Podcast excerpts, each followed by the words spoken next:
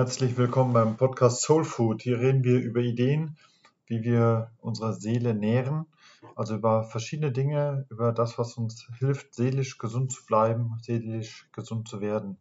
Hier mit den Hilfsmitteln christlicher Spiritualität. Mein Name ist Carsten Wolfers, ich bin Diakon in der Pfarrei Sevelen. Ich möchte heute sprechen über Scherben, über den Umgang mit Scherben im Leben, über Versöhnung. Und wenn wir ja nach Versöhnung fragen, dann drückt sich darin ja immer auch ein Stück weit der Wunsch aus, dass die Seele wieder heil wird. Dann komme ich daher und will eigentlich, dass wieder etwas gesundet in mir. Was zerbrochen ist, soll geheilt, soll ersetzt, soll repariert werden. Nur fällt mir das in der Regel nicht wirklich einfach. Es fällt uns schwer, dass es überhaupt sowas wie Scherben im Leben halt gibt. Aber stellen wir uns doch einmal das vor. All diese zerbrochenen oder angeknacksten Beziehungen, all das zerstörte Vertrauen, all der missbrauchte Glaube, all die Verletzungen, die wir erlitten und verursacht haben, all das wäre wie eine große, weite Fläche von Scherben um uns herum. Stellen wir uns das alles, unsere Fehler, unsere Sünde, unsere Schuld, aber auch unsere Narben, unsere Wunden vor wie so ein Scherbenfeld. Stelle mir mal vor, das würde bei mir zu Hause so alles herumfliegen, da im Wohnzimmer, in der Küche, im Flur. Dann stelle ich mir noch vor, ich würde barfuß herumlaufen, eben weil ich ja ein verletzlicher Mensch bin. Dann stelle ich mir vor, diese Scherben würden nicht in der Wohnung, sondern in meiner Seele so herumliegen. Und ich, ich würde wiederum barfuß herumlaufen. Am Boden liegen meine Scherben. Vielleicht die Hoffnung, vielleicht die Sehnsüchte, all das, wonach ich mich sehne. Und ich würde die Scherben sehen. Ich würde darin herumlaufen, weil ich ja auch eine verwundete Seele bin. Und dann ist es vielleicht für den Moment sogar nicht so wichtig, ob ich selbst schuld daran bin, dass ich die Gefäße zerbrach und Schuld auf mich lud. Oder ob ich dort einen Schaden ohne eigenes Zutun erleide. Ich erfahre doch, wie mich das verletzt. Und was kann ich da tun? Ich glaube, das Erste ist vielleicht so ein menschlicher Reflex. Was wir tun, ist, die Scherben erstmal zu ignorieren. Die sind eigentlich ja gar nicht da was in uns zerbrach an Sehnsucht, an Hoffnung, an Glaube, an Integrität. Wir blenden den Schaden einfach aus. Aber was folgt daraus? Was passiert denn dann damit? Wir spüren ja weiterhin, irgendwas fehlt da, was wir vorher in den Händen hielten, es ist nicht mehr da. Und während wir uns dann so eifrig bemühen zu vergessen, vergessen wir auch, was da am Boden liegt und laufen immer und immer wieder durch diese Scherben dadurch. Solange die am Boden liegen, verletzen wir uns also immer wieder neu. Vielleicht kennst du Menschen, die immer wieder so die eine alte Geschichte aufwärmen. Vor etlichen Jahren hat mir eine Frau erzählt, wie beim Metzger ein anderer Kunde bevorzugt wurde. Sie war eigentlich schon länger im Geschäft und da kommt jemand rein und wird sofort bedient. Diese kleine Episode hat sie immer und immer wieder erzählt. Vielleicht war das bloß ein Missverständnis oder vielleicht tatsächlich eine Bagatelle, aber sie erzählt es immer wieder. Und das tun wir, glaube ich, alle irgendwo ein Stück weit. Allesamt haben wir so alte Geschichten über unerledigte Geschäfte. Und wir laufen damit eigentlich immer und immer wieder schön durch die Scherben am Boden hindurch. Also zu ignorieren, dass da etwas kaputt gegangen ist. Das löst das Problem nicht nur nicht, sondern es verschlimmert es. Was tun wir also mit unseren Scherben? Vielleicht nicht da unbedingt im Wohnzimmer, in der Küche oder im Flur, aber doch in der Seele legen wir sinnbildlich ja doch einfach gerne mal einen schönen Teppich drüber. Ich schäme mich ja, wenn in meinen Händen ein Glas zerbricht. Das ist mir peinlich, wenn durch meine Hände eine Schale zu Boden geht. Also lege ich lieber einen schönen Teppich über all diese unschönen Scherben drüber. Natürlich, das Problem habe ich damit nicht gelöst. Wenn ich meine Wunden wie meine Sünden weder ignorieren noch überdecken kann, was kann ich denn tun, um die, diese Problematik wirklich zu lösen? Ich denke, das Erste, was ich tun sollte und kann, ist, meine Füße zu verbinden. Wenn ich durch Scherben am Boden gelaufen bin, dann bin ich doch verletzt.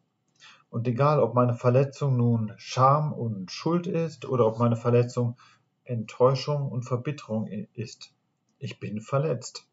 Und dafür braucht es erstmal Erste Hilfe. Es braucht etwas gleichsam an Medizin, an Salben, an Therapie, um diese Wunde zu versorgen. Also Schmerz, lass bitte erst einmal nach.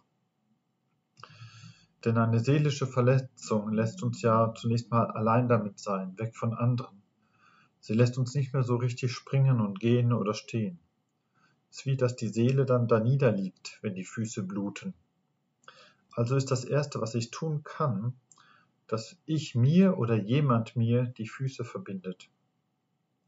Das ist vielleicht ein gutes Wort, ein tröstender Beistand, ein verständnisvolles Ohr, vielleicht auch eine Tafel Schokolade. Vielleicht ist auch die Bitte an Gott, ja, wenn du willst, dann hilf mir doch. Das ist das Erste also, die Füße zu verbinden. Das Zweite, was ich tun kann mit meinen Scherben, ist, den Besen zu holen. Ich fege das Zeug zusammen, ich nehme Besen und Schaufel zur Hand. Was heißt das? Das heißt, was an Schaden auch immer passiert ist. Es soll keinen weiteren Schaden mehr anrichten können. Mein Lebensbereich soll wieder sicher sein, sodass ich barfuß laufen kann. Ich kann als Mensch ja nur lieben, wenn ich auch verwundbar bin, wenn ich verwundbar bleibe. Was heißt das in meinem Alltag? Wenn ich die Scherben einer Beziehung zusammenfege, dann heißt das womöglich, die Beziehung zu beenden. Ich breche den Kontakt ab, ich schüttle mir den Staub von den Füßen, um weitergehen zu können. Solche Scherben zusammenzufegen heißt vielleicht auch, mich von dem, was passiert ist, an Bruch, an Knacks, an Streit, an Auseinanderleben, dass ich mich nicht länger davon bestimmen lasse. Der Streit ist beendet. Manchmal, in der Tat, verlieren sich Menschen so sehr aus den Augen, dass es besser ist, sich für eine gewisse Zeit auch nicht mehr über den Weg zu laufen. Manchmal gibt es Menschen, die kann ich gerade nicht riechen, um die mache ich besser für den Moment einen Bogen. Manchmal gibt es böse Menschen, Menschen wie Gift, die ich besser auf Abstand halte. Was ich selbst verschuldet habe, da bitte ich um Vergebung. Was ich erlitten habe, da warte ich auf Heilung. Aber der Schaden selbst, der soll keine Zukunft mehr haben, und darum nehme ich Besen und Schaufel zur Hand und kehre meine Scherben zusammen. Das ist nicht meine Zukunft. Ich kann noch etwas Drittes tun. Wenn die Füße verheilt sind, wenn die Scherben mal weggeräumt sind, dann kann ich noch etwas mehr tun. Entweder kann ich in der Tat probieren, die Scherben zusammenzufügen, kann reparieren, was kaputt gegangen ist. Vielleicht entstehen dabei schöne Narben, ein schönes Mosaik. Oder ich kann ersetzen, was kaputt ging. Heilung ist manchmal eine Reparatur manchmal ein Ersatz. Beide Wege geben aber der Hoffnung Raum, dass irgendwann doch alles bitte wieder in Ordnung ist. Wenn ich also schon nach Versöhnung frage, dann lebt in mir ja der Wunsch auf, dass meine Seele ganz geheilt ist, auch wieder ganz gesund wird. Ich denke, wir wollen eigentlich ja geheilt werden, tief in uns drin. Wir wollen da geheilt werden, wo wir zerbrachen oder zerbrochen sind. Ich staune manchmal bei den Heilungsgeschichten beim Jesus, da heilte er zum Beispiel einen Aussätzigen oder er heilt einen Diener von einem Hauptmann. Und in diesen Heilungserzählungen heißt es manchmal als Frage an Jesus, Jesus, wenn du willst, dann kann Heilung geschehen. Und er antwortet darauf dann mehrfach, ja, ich will das, werde gesund. Ich will, dass du wieder gesund wirst, werde heil. Manchmal tut es vielleicht ganz gut, dann bei Gott vorbeizuschauen, um die Füße zu verbinden, die Scherben zusammenzufegen und zu gucken, was reparierbar ist, was ersetzt werden muss, damit mir nichts mehr fehlt. Manchmal tut es auch einfach gut, die Scherben zusammenzunehmen, Gott entgegenzuhalten und zu sagen, Gott, wenn du willst, dann kann Heilung geschehen.